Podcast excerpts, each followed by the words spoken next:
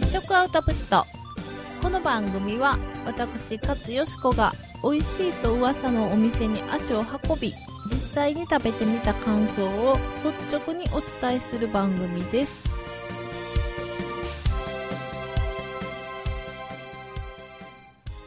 はい皆さんおはようございます。実食アウトプット勝よしこです。えー、本日は6月8日の日曜日朝でございます。皆さんいかが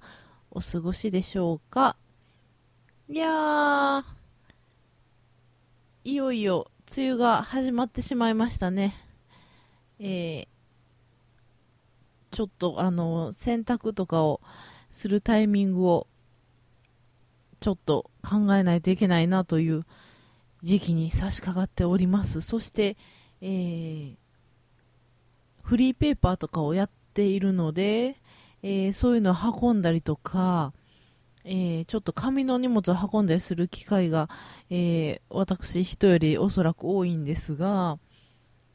ちょっと雨降ってるとね、さすがにその紙の運搬に、え適していないので、ちょっと今日はやめとこうかなみたいなことになってしまいがちですね。そのあたりはしっかり週間天気予報とかを見ながら、でもなんか最近結構その天気予報がずれるというか、外れるというか、この間もね、雨、えー、晴れ、時々雨とか言ってたのに一日中晴れてたやん。こんなんやったら今日これいけたやんみたいな日とか結構ありますのでね。うん。まあそのあたりはえー、念には念を入れつつ、えー、傘を持ち運んだりするのもちょっと面倒ですけど、あ、そうそうそう、あの冬ね、ここでお話ししたと思うんですけど、レインブーツを買ったんですよ。で、えー、膝下までのやつ。これがめちゃくちゃ良くって、雨の日、いつも履いてたんですけど、もうそれがあまりにも快適すぎて、もう本当あの普通の靴で雨の日歩くことの不快さ。あこれもうすべてオールオッケーにしてくれるやん靴履いたらと思って、うん、すごく快適だったので、えー、ちょっとね夏場レインブーツというわけにはいかないのでね、えー、レインパンプス的なものを買ったんですよ。それで買いに行ったらなんかレインパンプスってねなんかレインブーツはもうがっちりガードして中に水入れないみたいなのが前提になってるんですけど、知ってます？あれ、パンプスって、買いに行ったらなんかメッシュのやつとかいろいろあって、お店の人にこれメッシュのやつぬ濡れちゃいますよね？とか言ったら、いやもうレインパンプスは濡れるの前提なんでとか言われて、え、どういうこと？と思って、いや、それ濡れんの嫌やから雨靴履くんちゃうんと思ったんですけど、なんかあの、お持ちの靴が、えー、普通の靴が濡れていたものを防ぐように、えー、履いていただければなと思いますみたいなこと言われて、マジかよと思って、思ってたんとちょっとちゃうと思いながら、まあ、パンプスをいろいろ見てたんですよ。で、なんかちょっとローファーみたいな形のやつがあって、ああ、こういう形も可愛いし、なんかローファーやったらちょっと甲の上の方まで、えー、カバーされてるし、メッシュでもないし、うん、これはいいと思って、履いた感じもなんか、限りなく普通の靴みたいやし、いい感じと思って、それを買ったんですよ。したらば、えー、は、家に帰って、雨の日に履いて初めて気づいたんですけど、なんと、なんていうの？足の裏のアーチになってる部分ありますよね。ここに穴が開いてやんの。ポツポツポツって。だからそっからもう水が入りたい放題で、あの、実際そんなじゃじゃぶりじゃなかったんで、そんなぐしゃぐしゃにはならなかったんですけど、こ、これが濡れる前提か、恐ろしいやと思ったんですが、そう、なんか通気の方を重視して穴が開いてて、もうそこから水が入ってくる構造、なんかね、予想外でしたね。まあ、だから雨が降りそうな時はとりあえず靴下を履いてそれを履いて、えー、お仕事に行って、えー、帰り雨が降ってきたなと思ったらもう靴下を脱いで、えー、その靴で濡れながら、え足を濡らしながら帰るという。でなんかちょっと泥とかついたらもう家で丸ごと洗うみたいなそういう前提なんでしょうね。うん。なんかねよく見たら確かにレインパンプス履いてる人とかみんな裸足で履いてはるわと思って。で私みたいな基本的にストッキングを履かないのですよ。冬場はタイツを履くんですけど夏場はまああの靴下の時期は靴下か真夏になったらもうずっとサンダルとか履いてるんで生足で履いたりしてるんですけど私のような人種はいいですけど、世の中にはストッキングを履かないとなんか嫌みたいな人が聞くところによるといらっしゃるらしいじゃないですか。あの、なんか恥ずかしいみたいな。逆に私ストッキング履く方がなんかちょっと恥ずかしいわと思うねんけど、なんでしょうね。なんかそこは考え方の違いでしょうね。うん。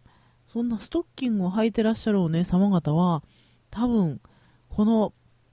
レインパンプスなどというものをお吐きになったらもうひとたび雨に降られようもんならぐしゃぐしゃになってしまってもうどうしようもないかわいそうな感じやなと思って、えー、見ておったのです。まあそんな梅雨が始まりました。ねまあ雨自体は嫌いではないので、えー、雨の日に、えー、ベランダの戸を開けてね、バシャバシャ雨が降っておるなぁと思いながら、うん、今日はしとしとだなぁと思いながら、ぼーっとすんのが割と好きなんですけど、うん。まあそんな今日この頃でございます。先週の日曜日になるんですが、なんと、えー、実食アウトプットの、えー、リスナーの方が、えー、北海道にいらっしゃいまして、本当ね、その、いつも聞いてますみたいなことを知り合いは言ってくれるんですけど、なかなか、えー、お知り合いじゃない人に言われる機会がそうそうないので、えー、たまにね、ツイッターとかでそういう風におっしゃっていただけると、とても嬉しいんで、どんどん言ってくださいね。その、まあ、北海道に、えー、お住まいの、とあるリスナーの方が、えー、今度、大阪に行くので、一緒にご飯でもどうですかということで誘っていただきまして、リスナーの方とご飯に行ったんですよ。あの、いつもよしこさんが美味しいって言ってる、えー、ポタジェに行ってみたいですとか言うので、ああ、じゃあ行きましょう行きましょうということで、ポタジェに、えー、行ってまいりました。あの、たびたびお話ししているのでご存知かとは思いますが、本町駅の近くにありますビストロポタジェという、えー、フレンチです。えー、お料理の内容は極めてえー、本格的なフランス料理にもかかわらず、えー、カウンターキッチンで、えー、なんていうんですか、オープンキッチンになっていて、中で、えー、お料理しているところが、えー、見せていただけて、こう、和気あいあいとアットホームなご家族でされているフレンチです。もう味は保証付きでございますよ。そのポタジェさんに行ってまいりました。その、えー、リスナーの方と、そのお友達と、で、えー、私と、えー、青春アルデヒドのアニワギ博士と、えー、4人でお食事に行ってきたんですがね、これがまたあの、初めてお会いする、え、方だったんですけど、とっても楽しくお話ししていただけて、もちろんポタジェのお料理もね、え、いつものように美味しかったんですが、えー、北海道から来てくださっていたということで、えお料理何にしましょうって言って、え前菜2皿とメインが選べるんですが前菜の中にね北海道のアスパラホワイトアスパラと普通のアスパラ、えー、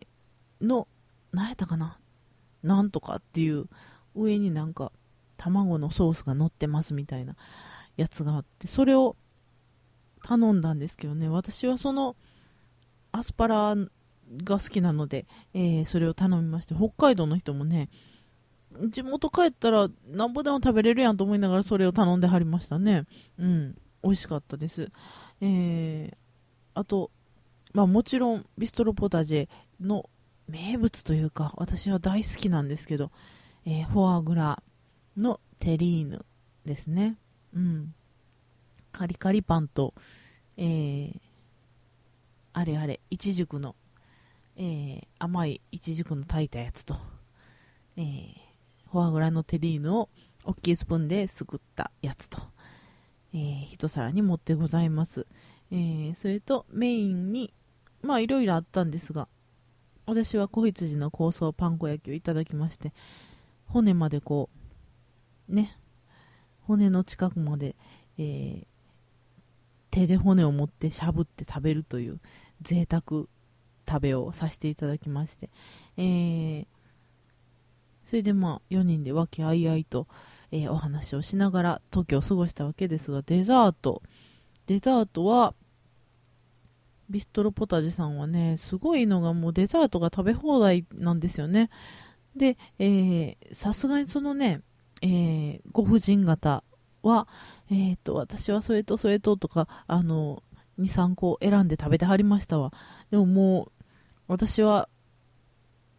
デザートはもう全部食べたいので、ちょびっとずつでいいんで全部持ってくださいって言って持ってもらって、いつも全部食べるんですけど、アニワギも普通に全盛りしてましたけどね。うん。さらになんかおかわりとかしてましたけど、えー、なんかすごい人がいらっしゃるそうでね、も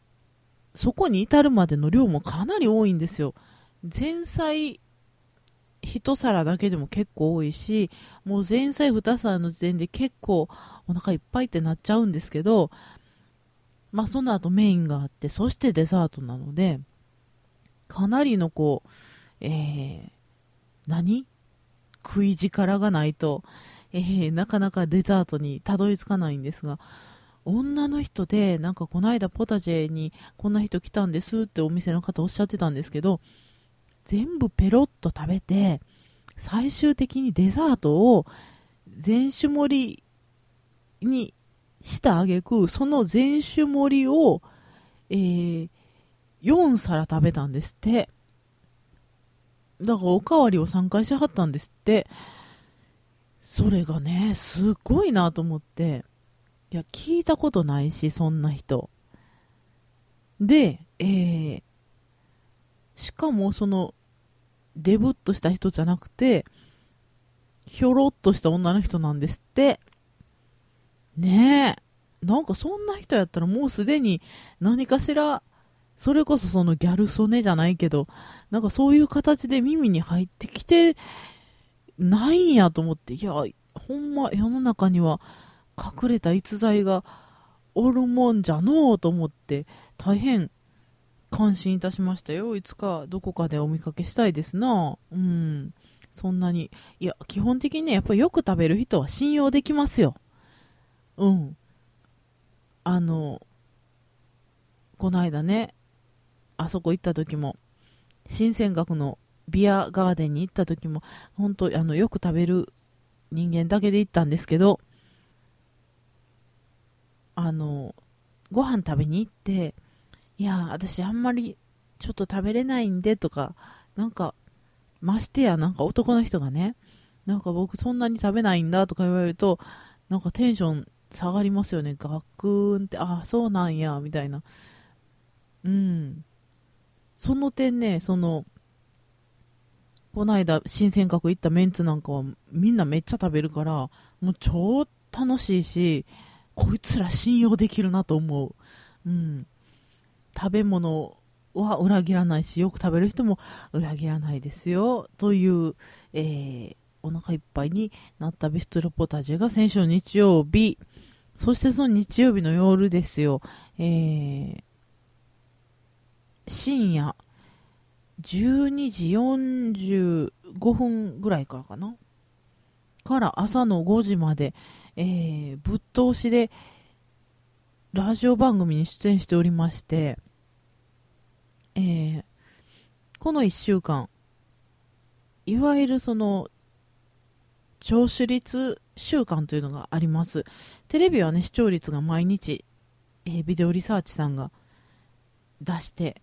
発表して、みたいなビデオの視聴、あの、テレビの視聴率はそうやって出るんですけど、ラジオは年に4回、えー、聴取率週間というのがあります。で、えー、それは、その、なんか機械が設置されててとかじゃなくて、完全に人力で、えー、ランダムに電話をかけて、あなたはこの、えー、1週間、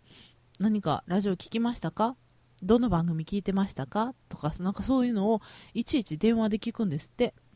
で、それが、えー、ラジオの聴取率という形になって発表されるわけです。だからラジオが数字を気にするのはその年に4回しかないんですね。で、えー、まあ中でもその、うちの局はこの聴取率週間に参加しますとかしませんとかいうのもあったりとか、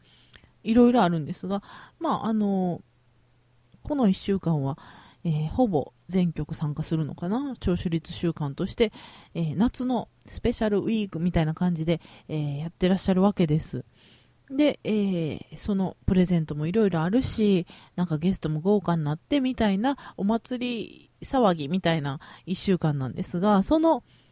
前振りというか、1週間こんな番組がありますよ、こんなゲストが来ますよみたいなご紹介とか、このパーソナリティこんな人ですよねみたいなお話をする番組がその4時間40分ぐらいの、えー、結構長丁場の番組だったんですが、えー、それに一応まあ放送作家という仕事をしておりますので、えー、ラジオのことも詳しかろうというので、えー、出させていただきまして、いろいろとお話をさせていただきました。もうそれがね、こうやって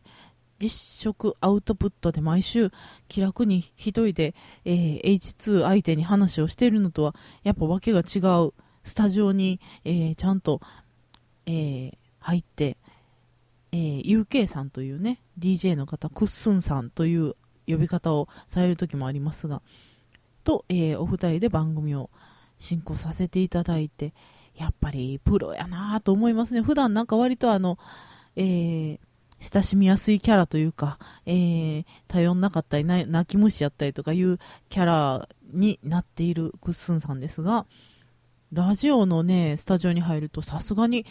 うわ、プロと思いましたね。かっこええと思いましたよ。うん。なんか、カウントダウンに合わせて、こう、喋り終わりの、えー、言葉がピシャッとあって、カフをカーンと下げるみたいな、おわみたいな。かっこええって感じでしたけど、まあそんな、えー、長丁場の特番をやり、えー、そしてその終わった直後の月曜日からまた朝から仕事をし、えー、そして水曜日には、え、テレビの方の特番の放送があり、え、そちらの方も皆様のおかげをもちまして、え比較的良い、え結果を残せたかなと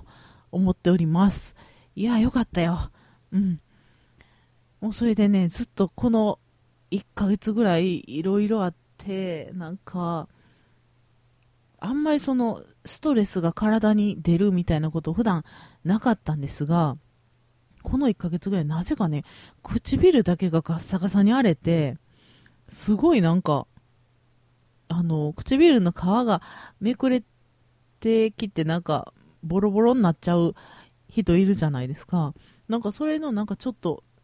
そこまでひどくないやつみたいなのがずっとあって、なんかリップを塗ってはなんかペロペロ皮がめくれてくるな、みたいなのがずっとあって、いや、もう、これはストレスと思ってたんですが、その特番2つ終わって一気にそれが治りまして分かりやすと思って私の体分かりやすと思いながら、えー、穏やかな、えー、日々に前戻ってまいりました。とはいえ、えー、私、まもなくちょっと引っ越しを控えておりますので、えー、この身辺整理が非常にこう、重く肩にのしかかっております。捨てるべきものを捨て、えー、まあ、欲しいという方がいらっしゃるものは差し上げ、えー、いろいろしていかないといけないなと思っておるわけです。あ、そうそう、それでね、まあ、あれかな。誰もいらんかなと思うんですけど、行き先に困っているのが今、えー、大きいコーヒーメーカーと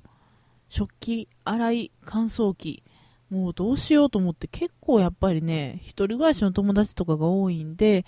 えー、大きいものがやっぱりみんないらないんですよねかといってそんな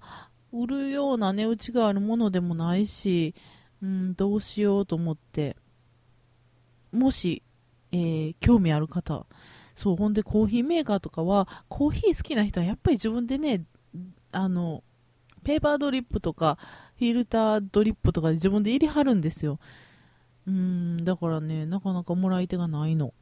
エスプレッソもできる、なんか豪華なマシーンですけど、私の、えー、新居にはちょっと置く場所がないので困っております。えー、食器洗い乾燥機は、えー、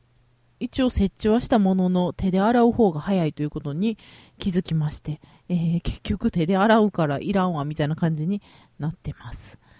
うん。食器かごで十分なんですよね、結局。うん。だって食器洗い乾燥機に入れるほど食器がないもの。うん。という今日この頃です。えー、ぜひツイッターで、アットヨスコス YOS、COS でやっておりますので、えー、コンタクトしていただければなと思います。そうなんですよ。なんかあれですよね。こう、いろんなものを捨てるのって、まあ気持ちいい一面、寂しいとこありますよね。うん。なんかずっと人生で何回か引っ越しを繰り返していく中でなんとなくずっと持ってるものとかあるじゃないですか。これなんかいつ使うんやろと思いながらずっと持ってるやつを今回は積極的に捨て捨てていこうと思いまして、えー、今回最近捨てたのはね、あの、コスメボックスいっぱいのネイルのセット全部捨てました。もうネイルせえへんわと思って。マニキュアとか死ぬほどあったんですけど、もう固まってきてるし、何？なんか、中開けたら、すごい分離しちゃってたりとか、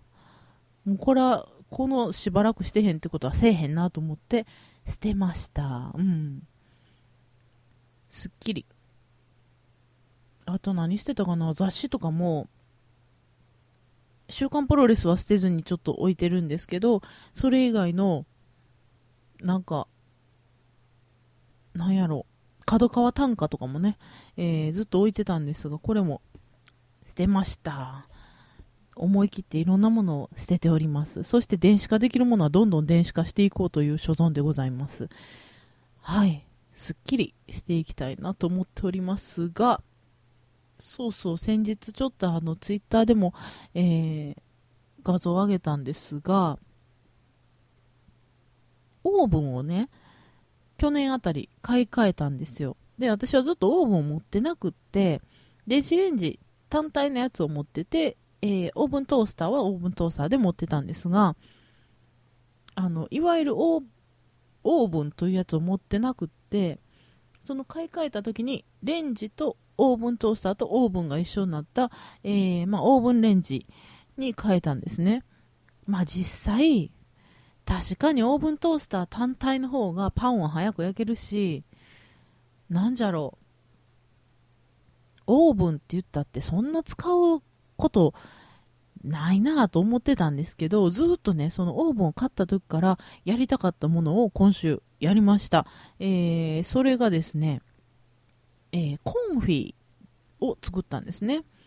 うん。あの、コンフィというお料理、お聞きになったことございますかな？うーん、食べたことはあるけど、えー、聞いたことはあるけど、食べたことないという方もいらっしゃるかもしれません。えー、まあ、要は油煮みたいな感じですね。あの、作り方で言うと、そんな、えー、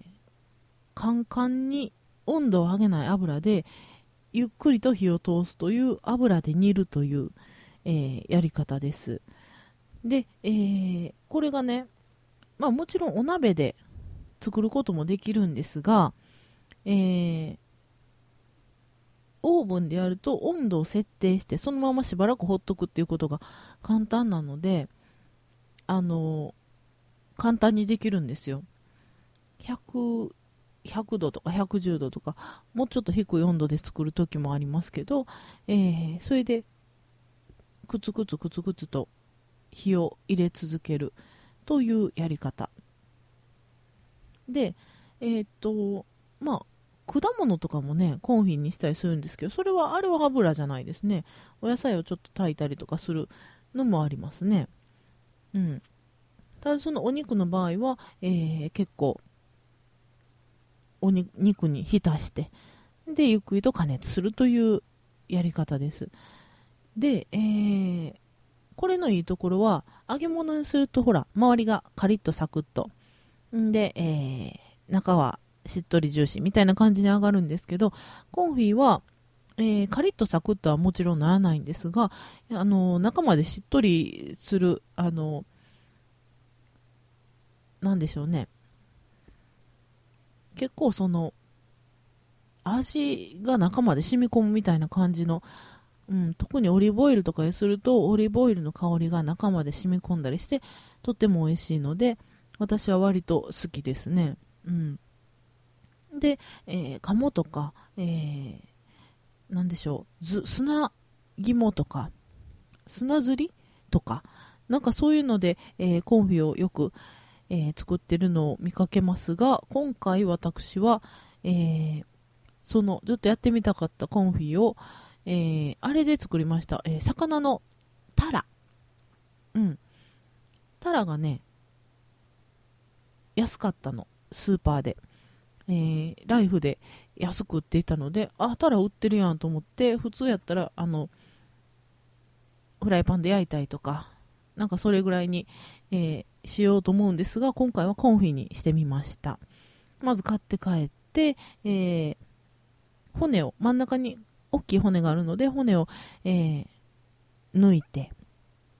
で、えー、まあ、鍋の中にたっぷり油を入れて、その中に浸して作るっていうのが多分一般的なやり方なんですけど、まあ、1人分の、えー、人切れだけのことですので、今回、あの、あれね、えー、ジャムの瓶があったので、ジャムの瓶の中に、えー、入れて作りました。えー、するとね、あのすっぽりうまいことその、くるっと丸めたタラがピシャッと収まって、えー、そしてその中に、えー、あれですよ、オリーブオイルを入れたんですけど、そんなに、あの、たくさん使わなくっても、結構みっちりタラが入ってるので、えー、その隙間にオリーブオイルが入り込むという形で、ちょっとそのギリギリタラの上まで、えー、オリーブオイルがいくぐらいまでの量、多分ね、大さじ1ぐらいしか使ってないんじゃないかな、と思います。という感じの、えー、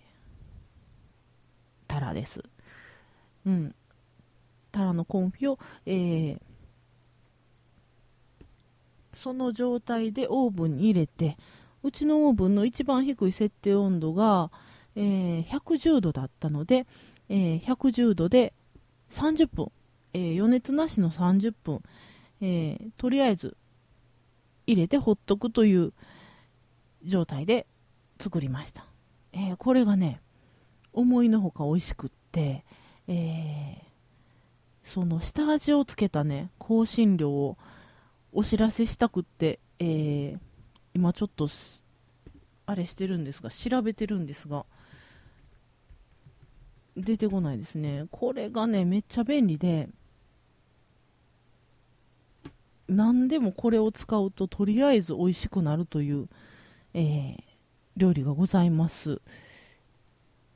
料理じゃない、ハーブがございます。ああ、もうちょっと実物見てきます。ちょっと待ってね。はい、取ってきました。わあ、SB やと思ってずっと調べてたらハウスでしたね。ハウスの、えー、香りソルト、イタリアンハーブミックス、これだえー、オレガノ、バジル、セージ、パセリが混じっております。この香りソルト、これね、かなり最強ですよ。えー、私がよく使うのは、えー、鶏肉、鶏のもも肉にこれをとりあえず1枚丸々伸ばしてでその上にこの香りソルトをかけて、えー、そしてちょっと放置する。30分かぐらい置いとく。で焼くだけ。でむちゃくちゃ美味しい鶏の、えー、グリルができます。うん。とか。なんか何かと。まあもちろんねパスタのソースが全然ない時とかもうこれだけで十分美味しい、えー、パスタができるし、えー、トマトソースとか作る時もなんかちょっと香辛料足りひんなと思ったらこれ入れたらもうバッチリイタリアンの味になるという。もう中華のウェイパー。イタリアンの香りソルトっていうぐらい私は、えー、頼れるやつやと思って使ってますよ。うん。切らしたことないぐらいずっと使ってますね。一時これがスーパーから消えて私は非常に焦ったんですが、えー、見事復活しまして、今や詰め替え用のものまでできるという優れものっぷりですよ。そう、これをね、これをタラに振ってコンフィにしましたっていう話で、えー、ございました。そのジャムの瓶っていうのが耐熱性がどれぐらいあるかわかんないんですが、まあ、110度ぐらいやったらいけるでしょう。ガラスやし。と思って、入れてみたら案の定いけて、あともやったら普通のお皿とかでもいけるんかな ?110 度ぐらいやったら。ね熱湯とそんな変わんないですもんね。うん。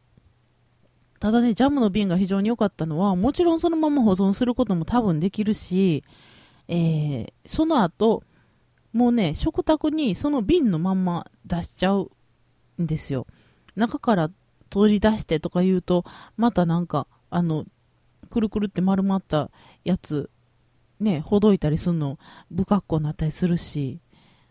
もうその瓶の中にちっちゃいフォークを入れて、こう、おつまみをつまみ出すみたいな感じで食べてんけど、めっちゃ美味しかった。中のそのオリーブオイルとタラの実のほぐれたやつを混ぜながら食べる。そしてワインを飲むみたいな。あ、バゲットいったな、これ、みたいな。買っとけばよかったみたいなことを、えー、一人で言いながら食べておりました。で、えー、ジャムの瓶にはやっぱり蓋がついてるじゃないですか。で、オーブンから取り出した時に、その蓋をコースター代わりに下に敷く。そしたら、えー、熱々にならないし、蓋もちょっと可愛かったりするので、えー、テンションも下がらないし、いい。という、えー、ジャムの瓶でタラのコンフィを作ったら美味しかったよというお話でした。今週は、えー、ずっとね、喋りたくて喋れなかったお店のことを言う予定だったんですが、思いのほか長くなってしまったので、またいつか言います。というわけで、えー、今週はそんなお話をさせていただきました。先ほども申しましたが、ご意見ご感想は Twitter でお待ちしております。あとよすこす YOSCOS です。えー、じゃんじゃんメッセージください。それでは、実食アウトプット162回お届けしたのは私、勝よしこでした。さようなら。